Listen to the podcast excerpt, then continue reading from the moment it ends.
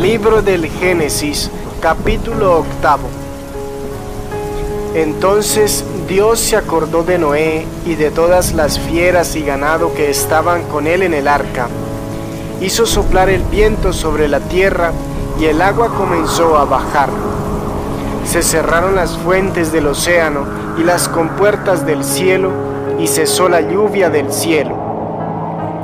El agua se fue retirando de la tierra y disminuyó, de modo que a los 150 días, el día 17 del mes séptimo, el arca encalló en los montes de Ararat.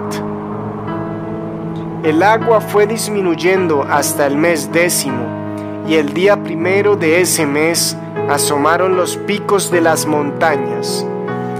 Pasados cuarenta días, Noé abrió la ventana que había hecho en el arca y soltó el cuervo, que voló de un lado para otro, hasta que se secó el agua en la tierra. Después soltó la paloma para ver si las aguas ya habían bajado.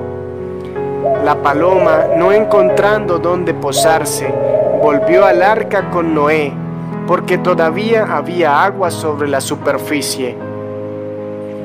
Noé alargó el brazo, la agarró y la metió con él en el arca.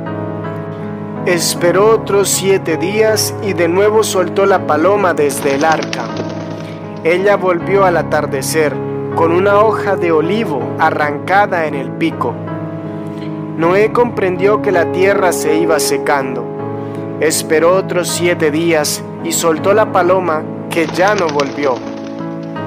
El año 601 el día primero del primer mes se secó el agua en la tierra. Noé abrió la ventana del arca, miró y vio que la superficie estaba seca. El día 17 del mes segundo, la tierra estaba seca. Entonces dijo Dios a Noé, Sal del arca con tus hijos, tu mujer y tus nueras, todos los seres vivientes que estaban contigo, todos los animales, aves, cuadrúpedos o reptiles, hazlos salir contigo para que vayan por toda la tierra y crezcan y se multipliquen en la tierra. Salió Noé con sus hijos, su mujer y sus nueras, y todos los animales cuadrúpedos, aves y reptiles salieron por grupos del arca. Noé construyó un altar al Señor tomó animales y aves de toda especie pura y los ofreció en holocausto sobre el altar. El Señor olió el aroma agradable y se dijo, No volveré a maldecir la tierra a causa del hombre. Sí, el corazón del hombre se pervierte desde la juventud, pero no volveré a matar a los vivientes como acabo de hacerlo.